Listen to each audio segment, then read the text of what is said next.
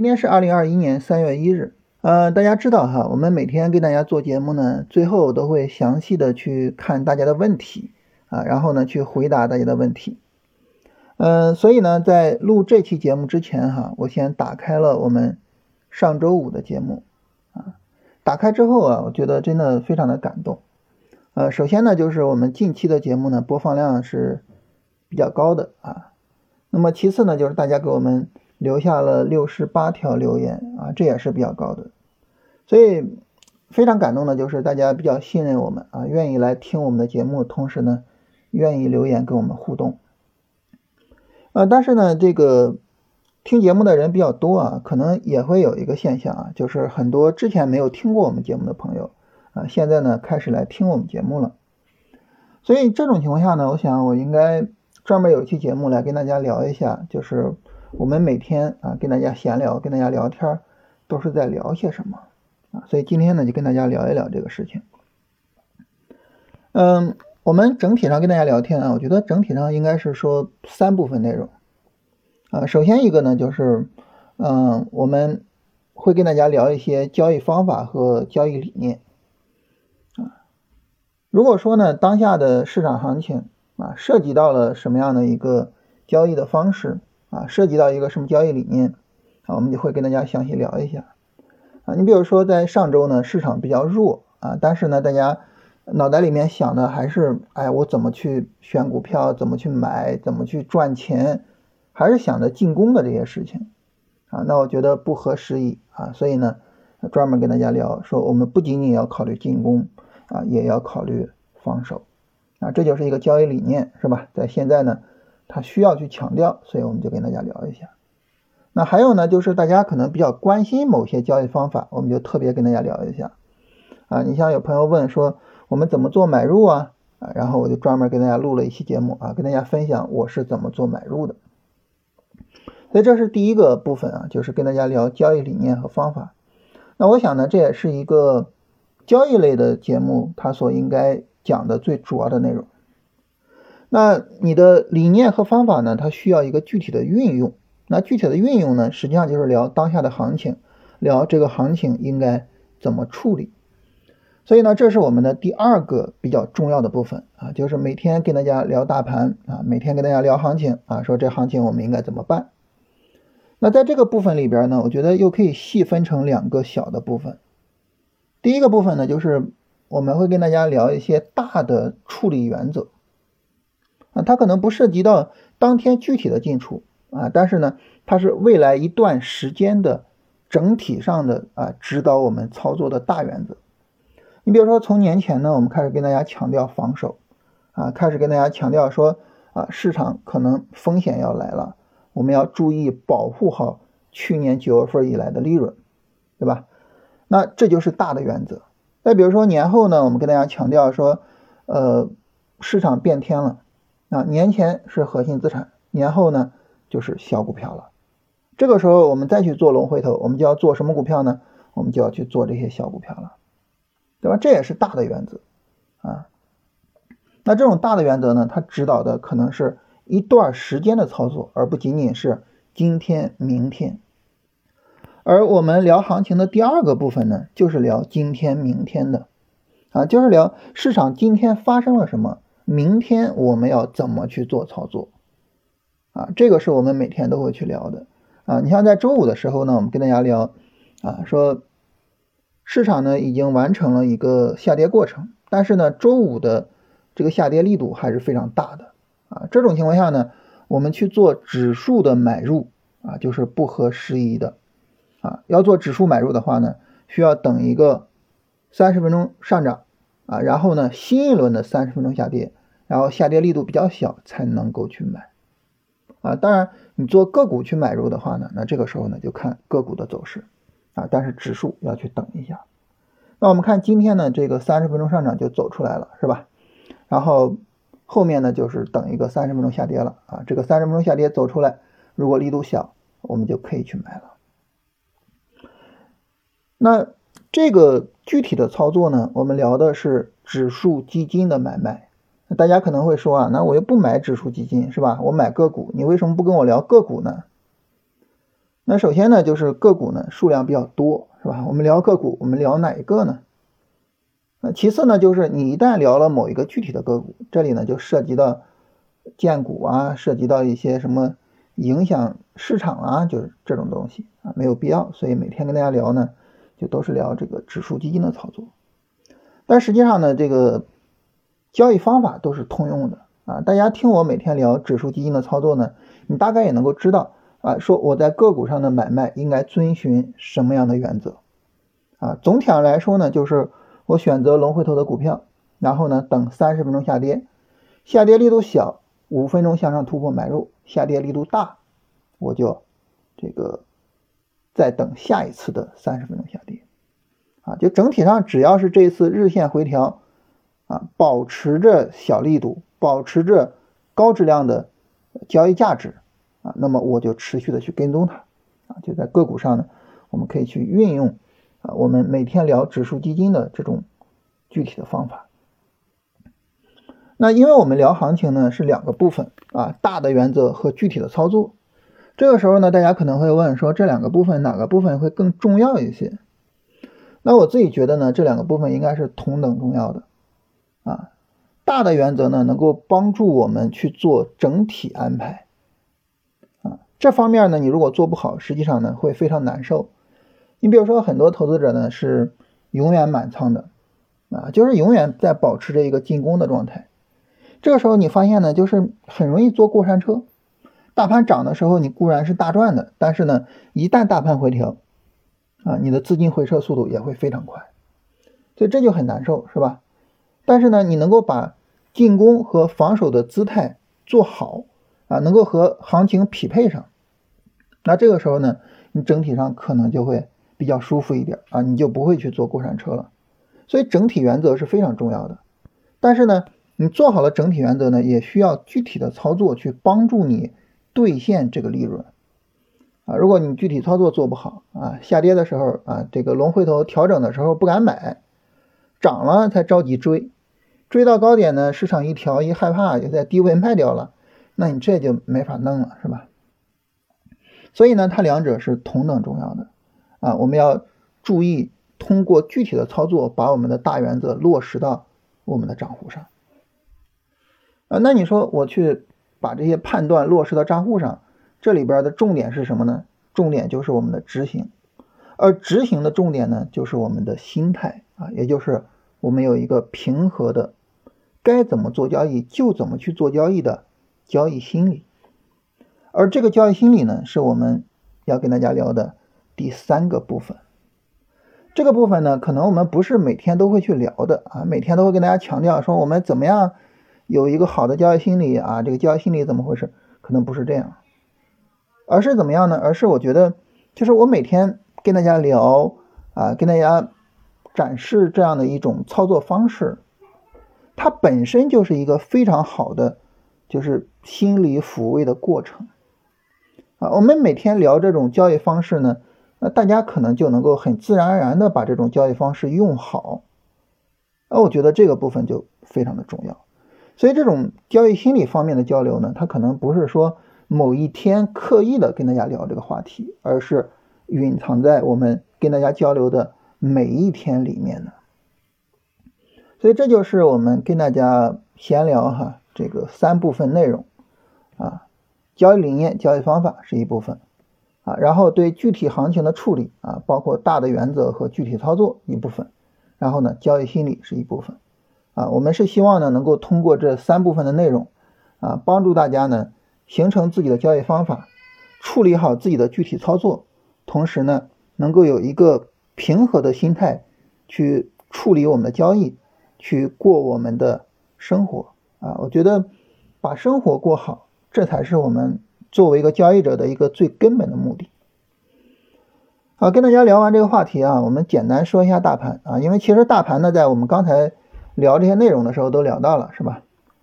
那么整体的。大盘环境没有什么变化啊，就是在具体操作上呢，那么今天呢是一个三十分钟上涨走出来啊，所以后面的三十分钟下跌啊，如果说力度不大，那么指数买入这个地方呢就可以去买入了啊。当然总体上还是那句话，就是这个市场整体的回调力度比较大，所以这个时候呢要注意控制仓位，控制风险。啊，我们看上证指数的话呢，你会发现，尽管今天反弹的比较厉害啊，但是在三十分钟上呢，实际上它并没有突破昨天的高点，所以整体的这个事态啊，因为之前实在是跌得太厉害了，所以呢，这个反弹呢就显不出什么力度来，所以整体的事态还是比较弱啊。当然这个。个股整个做的是比较好的啊，国证两千走的很好啊，这个我们刚才也强调了。好，这是大盘的情况，然后呢，板块的情况啊，今天是稀土，还有呢就是芯片啊，这两个板块表现的非常好啊。那么呃，稀土呢主要还是涨价概念啊，周期的概念，然后芯片呢，这个一方面呢是呃芯片缺货啊。说白了还是一个涨价概念，是吧？你缺货我就要涨价嘛，啊，然后呢，芯片这个相关产业链的这个订单啊，已经是往后排了很长时间了。第二个呢，就是现在呢要准备对这个芯片公司去进行减税，那很自然的就是减了你的税，你的利润就会增加啊，所以呢，呃，市场呢就会去炒这个概念，所以整体上呢，这个。今天的两个比较强的板块啊，就是这样一个逻辑。嗯，可能大家听我每天说这个板块，能够发现啊，在势态弱的时候跟势态强的时候，它有什么区别呢？往往势态强的时候啊，你会发现比较强的板块总是那几个，也就是说什么呢？有引领市场的强势板块啊，你像九月份之后的新能源车跟光伏啊，总是不断的出现啊，不断的去引领市场。但是在比较弱的事态里面呢，哎，你就发现呢，这个板块啊，它的热点切换比较快，也比较凌乱啊。可能昨天房地产比较强，今天呢，房地产就大幅度调整，它就换成新的板块了。到后天呢，又换了新的板块了这是市场弱的一种表现啊。顺带跟大家说一下。好，聊完这些呢，我们来到大家的问题啊。今天六十八条留言啊，我们挨个看一下。啊，有一位朋友问这个长线的基金啊，什么时候出比较合适？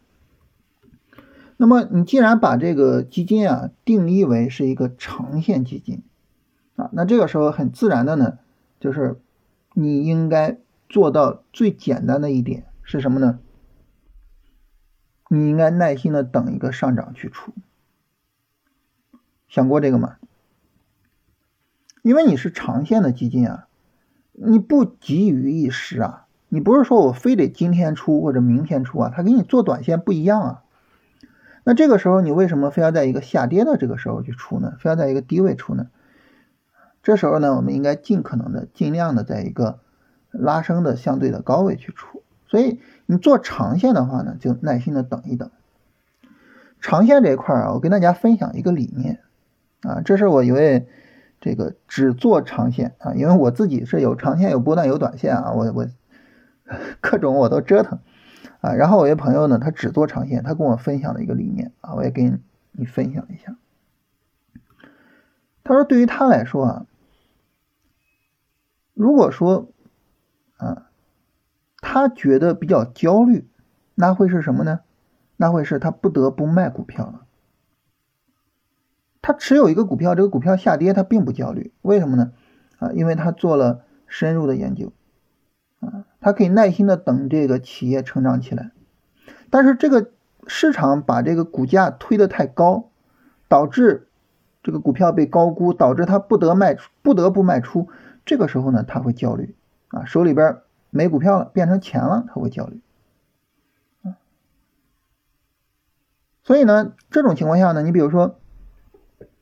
他这股票，他计划二十四块钱出，现在呢涨到了二十三块九，然后市场回调，调了两个月，啊，再度上涨到了二十四，他卖掉了。这个时候你猜他会是什么时候比较难受呢？他不会在二十三块九那儿难受，从二十三块九跌下去，他只会很高兴，哇，太好了，我又可以去持有这个股票了。只有什么呢？只有市场涨。涨到了二十四，我不得不把这个股票卖掉，因为高估太严重，不得不卖掉。这个时候他就会很痛苦啊。我觉得就这种理念非常适合做长线，非常适合做长线啊。但是你说，呃，我就对这种涨跌很焦虑，涨了我就高兴，下跌我就焦虑。其实这种很不适合做长线。所以，当你给自己的定义是长线基金的时候，你就不要太急于一时啊。我觉得这个还是很重要的啊，否则的话，你拿不了长线啊。然后有朋友问说，这个三一重工啊，是不是龙回头？其实一听这种核心资产，就就就知道这够呛是吧？然后三一重工呢，就二月十八号到上周五啊，整个调整力度比较大啊，这个不是龙回头。但大家去看一下稀土啊，稀土那个板块的很多股票都是龙回头，就整个调整力度非常非常的小。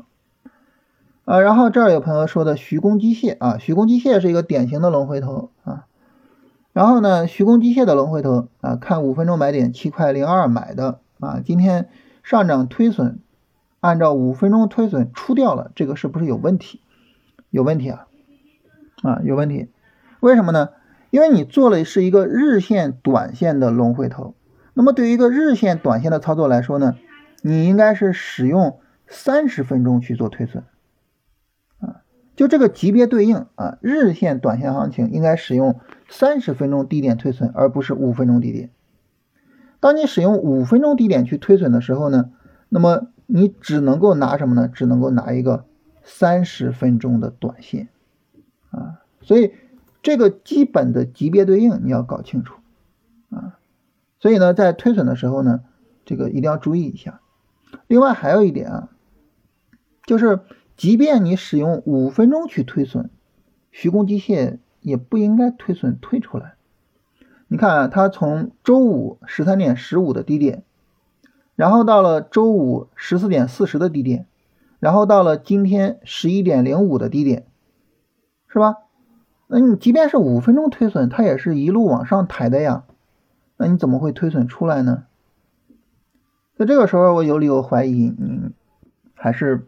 太担心啊，这个盈利变亏损，太担心这个盈利被吐掉，所以呢，推损推的太着急了，哪怕是五分钟都没有耐心的去等。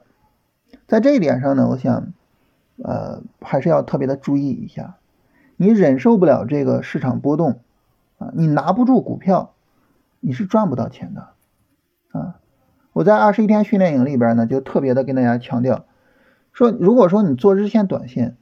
你买进去一只股票，无论如何也要持有三天，否则的话你就没必要买它。无论如何也要持有三天。实际上，你如果说周五买了徐工机械，你能拿到今天收盘，你就很舒服了啊！你拿到今天收盘，你再设个平保，是吧？啊，它明天一根大阴线，你也不会亏损了，你就很舒服了，后边就很好处理了，对不对？所以这个一定要特别注意一下，一定要能够去忍受。市场的波动，你忍受不了市场的波动，拿不住股票，交易就变得没有意义了。然后这朋友问呢，说上证指数和深成指都有周线顶背离啊，会不会触发周线级别的回调？这个哈，我们只能说边走边看啊。就目前来说呢，那么市场呢基本上已经算处于波段回调中了，但是后面市场会不会有一个更高级别的回调？会不会有更深的下跌？啊，这个呢，我们只能够边走边看。然后呢，有朋友问说，这个依托股份啊，怎么去看待依托股份的这个回调？啊，我们来看一下啊，依托股份呢，它整体上因为这个乡村振兴的这个概念啊，前面有个上涨，然后呢，从二十三号到二十五号有个调整，这个调整啊，它不到什么呢？不到日线级别啊。我们说这个各个级别。啊，我们一般呢跟大家聊呢，就是聊日线、短线级别。那依托股份这个调整呢，不到日线、短线啊，这是一个三十分钟的小波段啊。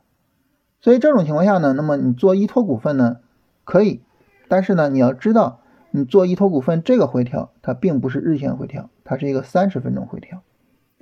三十分钟回调的操作呢，就是通常我们所说的超短线的操作。啊，这朋友问说，下跌波段后出现上涨波段，那么白马股什么时候有买入价值？这些白马股呢，因为它前面调整力度比较大，所以呢，它可能需要一个波段回调来整体上调平一下力度啊。如果整个波段回调走出来，那么这个整体上来说跌不下去，那么到时候呢就又可以去买入了啊。这个时间呢要以月为计啊，所以不用着急。大家有兴趣可以去回顾一下什么呢？回顾一下去年九月份之后啊，食品饮料它那个回调。啊，然后军工那个回调，那么它呢，整个的波段回调比大盘要晚啊，大盘呢是去年的七月份，食品饮料是去年九月份，所以呢，它后面的整个波段上涨呢，也比大盘开始的要晚啊，它总是要把那两三个月的那个调整啊给补足了，把时间给补足了，才能够有新一轮的上涨啊，所以这个时候呢，不用太着急啊，如果说。就是你看好的白马股啊，它的短线调整力度比较大啊，不用太着急。啊，有朋友说九月份以来的利润也是负的，那这个就很可惜了啊，就等于去年九月份之后的这个核心资产的行情并没有抓到，就就比较可惜了。啊，有朋友问说这个黄金小波段的走势，黄金小波段走势它很有意思啊，它是这样。啊，就是一个上涨呢，走了背离，那背离之后是不是得跌呀？是吧？但是呢，背离之后的回调啊，它连前高都不破，这种走势啊，它不仅仅是说它不会跌，而且呢，它会再有一个强有力的上涨。这种走势啊，我们就把它叫做黄金小波段，也就是背离之后呢，你明明应该跌的，但是呢，你该跌不跌啊，我反而呢就比较看好你。这个就叫黄金小波段。嗯，有朋友问说，龙的标准是什么？龙的标准就是一个强有力的上涨啊。那么对于板块来说呢，就是它应该引领过大盘，它应该先于大盘突破前高。那么当你把板块选定了之后呢，去看其中的个股，那么很明显，这个个股呢，它应该比板块还要强啊。这种股票呢，就叫龙。所以呢，选股的话呢，就首先看明白大盘的走势，然后呢，去找强力的板块，然后到板块里面去找个股。啊，易投股份呢，那么主要的问题就是它的三十分钟的回调时间不够啊。有朋友问说，新合成是一个什么情况？我们来看一下新合成的走势啊。新合成这个走势的话还是很不错的啊。新合成属于在高位上这个震荡是吧？啊，它的整个走势还是很不错的，呃，而且呢，它整个调整啊，并没有向下跌破一月二十二的高点，啊，它因为它没有跌破这个高点呢，所以整体上来说呢，是一个非常非常强的回调，啊，这个回调是属于龙回头的走势，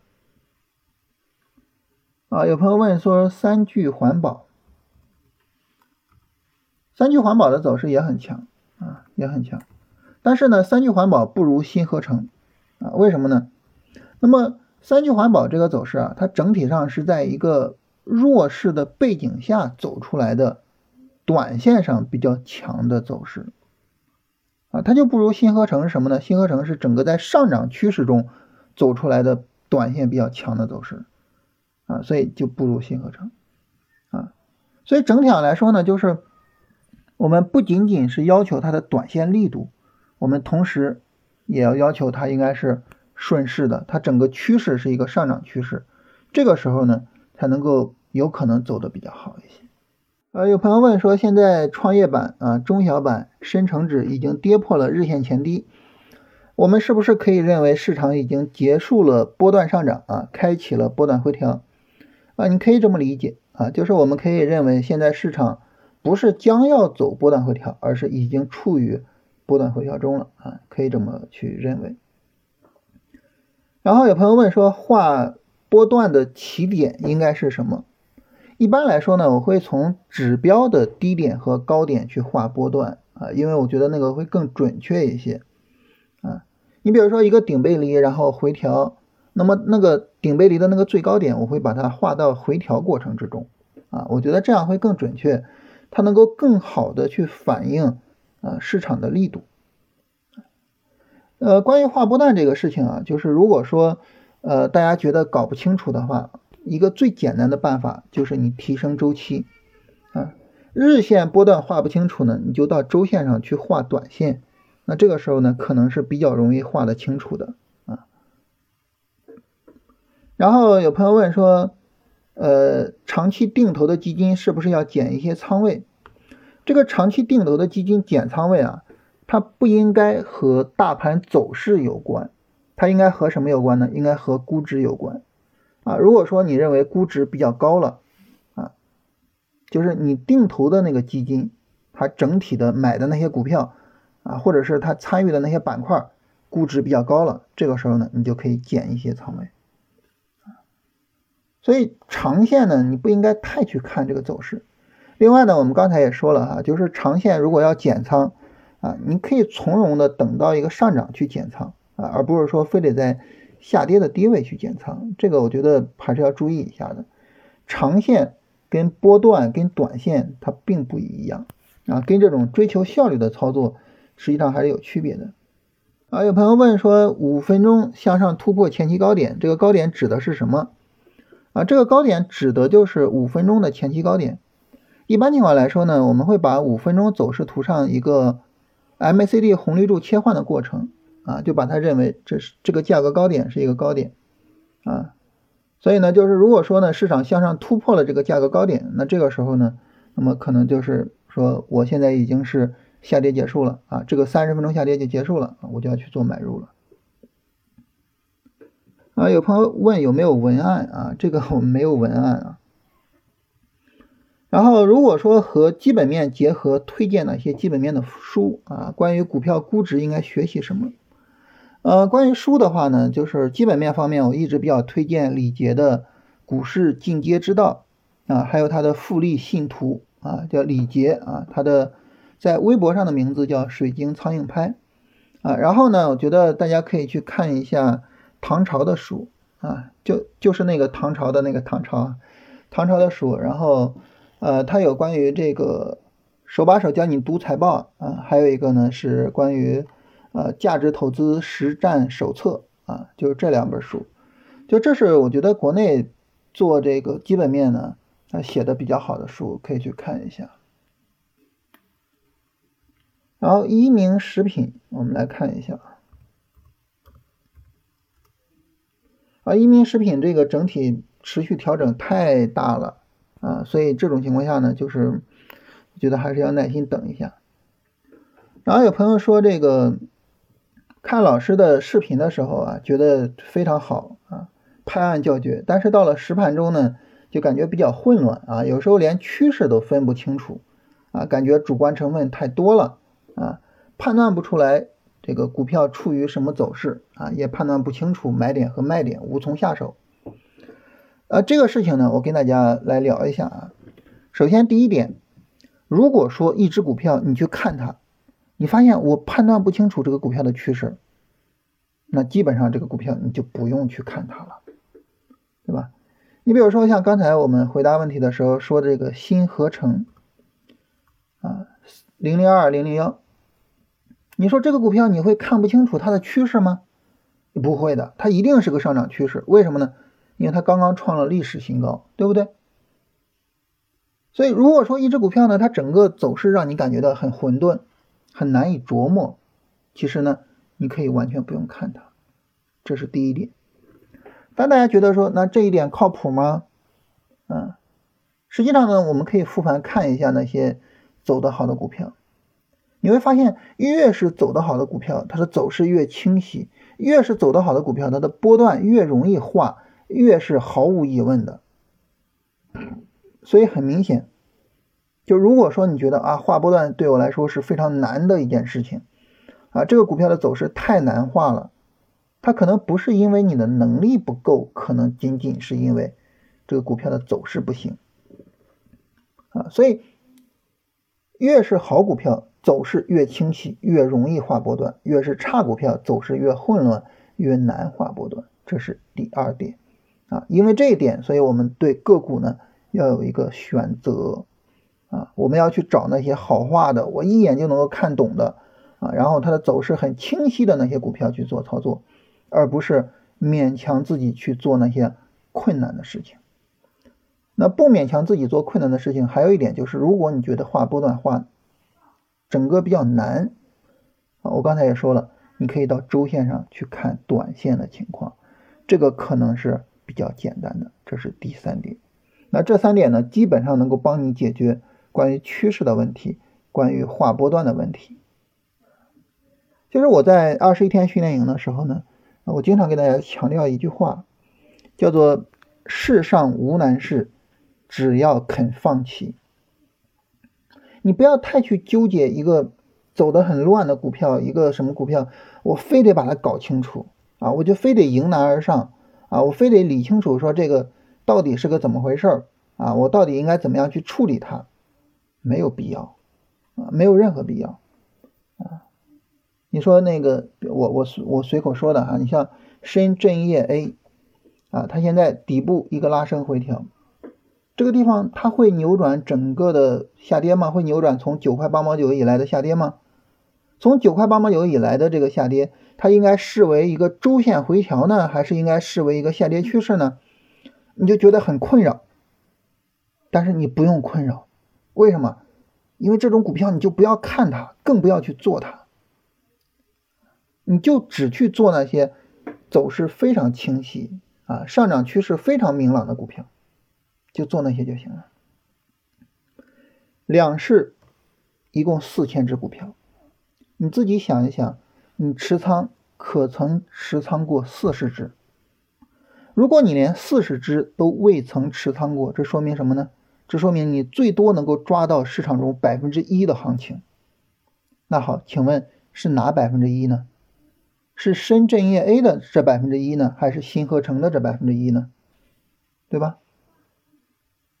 所以呢，如果说你能够看懂四十个股票的趋势，这应该没问题吧，是吧？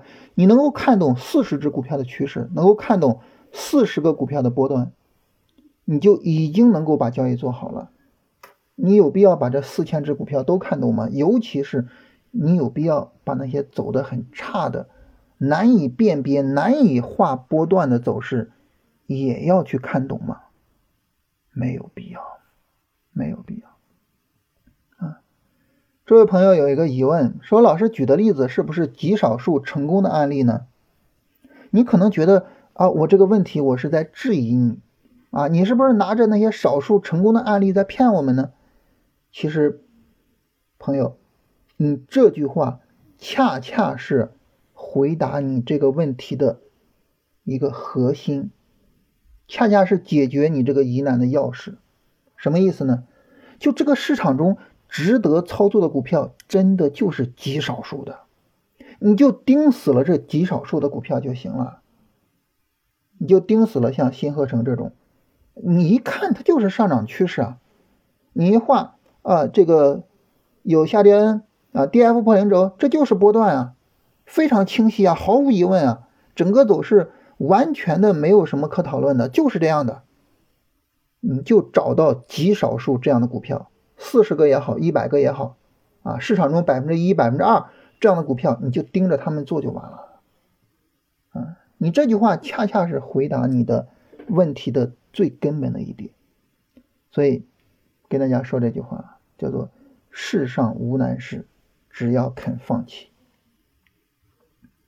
啊，有朋友问说，这个红亚数控啊，它三十分钟是不是背离啊？是不是见顶？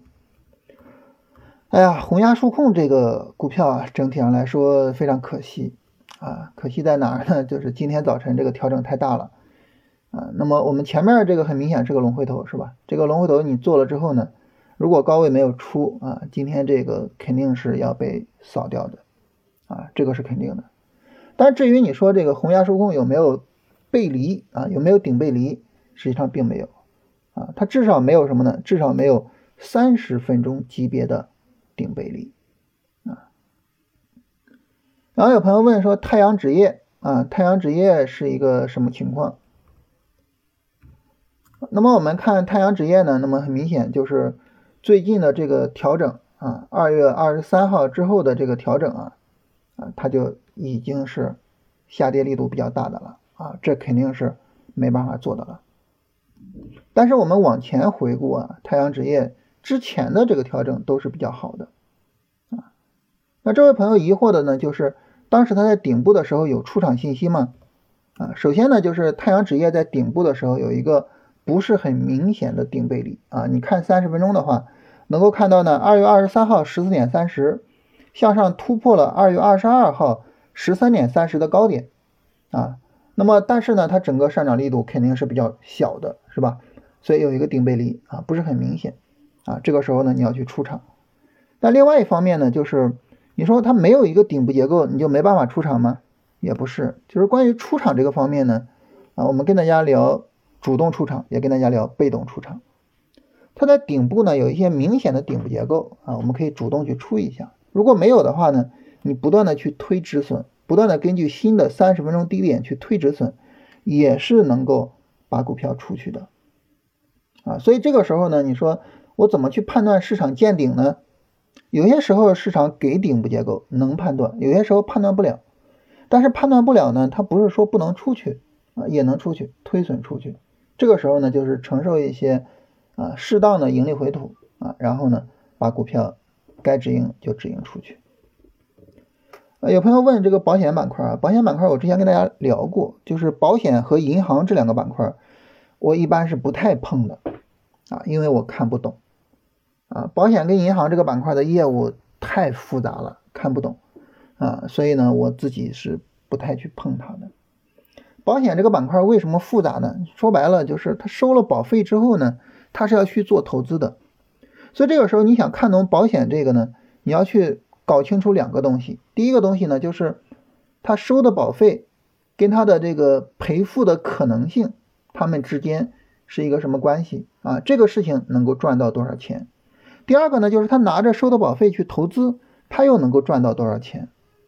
那这两块有一块你看不懂，那么保险这个呢，基本面你就搞不清楚啊。所以呢，就是这一块，反正我我我是觉得比较 比较难理解。那比较难理解呢？大家知道世上无难事，只要肯放弃嘛，所以我就不做啊。我觉得这是最简单的处理方式。啊，有朋友问说，这个顶背离是和 D F 对比，还是和 M C D 的柱子对比？一般情况下来说啊，是跟 D F 对比啊，D F 的有效性更强一些。啊，有朋友问有没有群啊？就是那个二十一天训练营有群啊，其他没有群啊。呃，因为我一般说实话，生活中真的非常非常内向，然后很少跟人去聊天，所以我我一般不大不大去弄群啊。然后有朋友问说，怎么去评价一个个股或者板块低估还是高估啊？是不是看市盈率？这个呢是看两个。第一个呢，就是市盈率是一个；第二个呢，就是它未来的一个发展前景是一个。啊，这两个哪个重要呢？就发展前景更重要。啊，它如果说有比较好的发展前景，其实适当的高估是没有问题的。啊，但是它如果说发展前景不好，那么你就没办法给它比较高的市盈率了。啊，所以这个时候呢，就是不能只看市盈率啊，看这两点，其中呢发展前景更好一些。然后有朋友问说，上市的新股票被套怎么办？啊，我从来不会在上市当天去买，所以这个我我不知道该怎么处理啊，啊，这个很抱歉啊。有朋友问说，我的个性是不是不适合炒股啊？再怎么跌我也不想出，只想盈利出来。说实话，这样真的很不适合，因为这就要求你的成功率得是百分之百，你的成功率只要不是百分之百，嗯嗯，你可能就会操作就会出问题。但是你说谁能保障自己的成功率是百分之百呢？对吧？没办法保障的。所以如果说你说我我就是不认亏啊，我必须得盈利才能出来，我觉得这种情况真的可能不适合炒股，真的可能不适合。啊，有朋友问说，我发现龙回头很好，但是龙什么时候会强转弱呢？强转弱的标志就是回调力度大嘛。年后我我我们为什么判断核心资产不行了呢？回调力度太大了啊！这位朋友问说，龙股上涨前的上涨要达到什么标准？有没有定量的标准啊？这个没有定量的标准啊！这个呢，就是根据我刚才说的哈，你先看板块，板块强于大盘，再看个股，个股强于板块啊，这样就可以了呃，这儿有朋友问说，这个如果说我们想要保住九月份以来的利润啊，我们空仓不就可以了吗？空仓是一个办法呀，但是呢，你说为什么我还要在市场里面折腾呢？我并不是空仓啊，因为你如果真的是空仓的话，可能你看这个市场的时候，你会有一定的距离，你可能不理解这个市场发生了什么。你比如说，如果说我现在是空仓啊，我说这波段回调要持续几个月啊，我就扔这儿，几个月之后再看吧。你说我能够说今天再去复盘，再去看说这个稀土芯片它整个怎么怎么样，会去吗？我不会了，是吧？我几个月之后才买，我我每天那么费劲复盘干啥呀？不会去复盘了。但是你不复盘，你不知道市场发生了什么，你几个月之后买的时候，你买什么？你怎么买？对不对？所以呢，就是我可以清仓，但是呢，我要在市场里边，啊，这是我个人的习惯的处理方式啊。如果大家说我我习惯于空仓，那也没问题啊。啊，有朋友问说这个云南白药怎么样？调整力度大，不能做是吧？啊，有朋友问说怎么看斜波理论啊？这个斜波理论我不知道能不能推荐一些书或者是资料什么的。因为我第一次听到这个名字，然后有朋友说，这个明明知道周五的时候下跌力度大，还是进去了啊，有计划没有执行好，很懊悔。这个没有什么关系的啊，这个没什么关系的啊，就是你要知道，每一个人他去进步的时候，他总是需要一个一个一个一个的过程的，你不能指望着说啊我。现在知道了这个理论，我知道我该怎么做，我明天就能完完全全的按照这种方式做，不会的，是吧？你现在，你以前可能是闷着头去买，你现在呢，至少知道我应该怎么办。我尽管没有做到，我很懊悔，但是呢，你这个懊悔本身就是比无动于衷要进步了呀，对不对？那你下一步是不是就能够说我能做得更好一些了呢？我能把懊悔减少一些呢？你时间再长一些，你是不是就真的能够做到了呢？对吧？所以我经常强调一个事情，就是我们不要对自己要求过高。嗯，你想想这个事情啊，如果说你指望着说啊，我在几个月或者是很短的时间之内，我就把我的交易做好了，我就没有任何的问题了。他给你要求自己在几个月之内就挣到很多钱，成为世界首富，你说从本质上来说。有没有区别呢？没什么区别，对不对？啊，都是在追求暴利啊，只不过一个是认知上的暴力，一个是金钱上的暴力，对吧？所以都是错的。就好比我们在市场中赚钱要慢慢的去赚，要做复利一样，我们的认知提升呢，它也是一个缓慢的过程。不要给自己过大的压力，不要说我我一定得一步到位的，就是我执行也做好了，什么也做好了，哪有那回事儿？没有那回事儿。但是呢，你知道懊悔，你就比以前进步了。你要多看看自己的进步，你要多看看自己比以前好的地方，而不是过高的去要求自己，啊，给自己一个相对来说这个放宽一些精神压力啊，放宽一些压力，好吧？好，我们今天就跟大家聊这些内容啊，再见。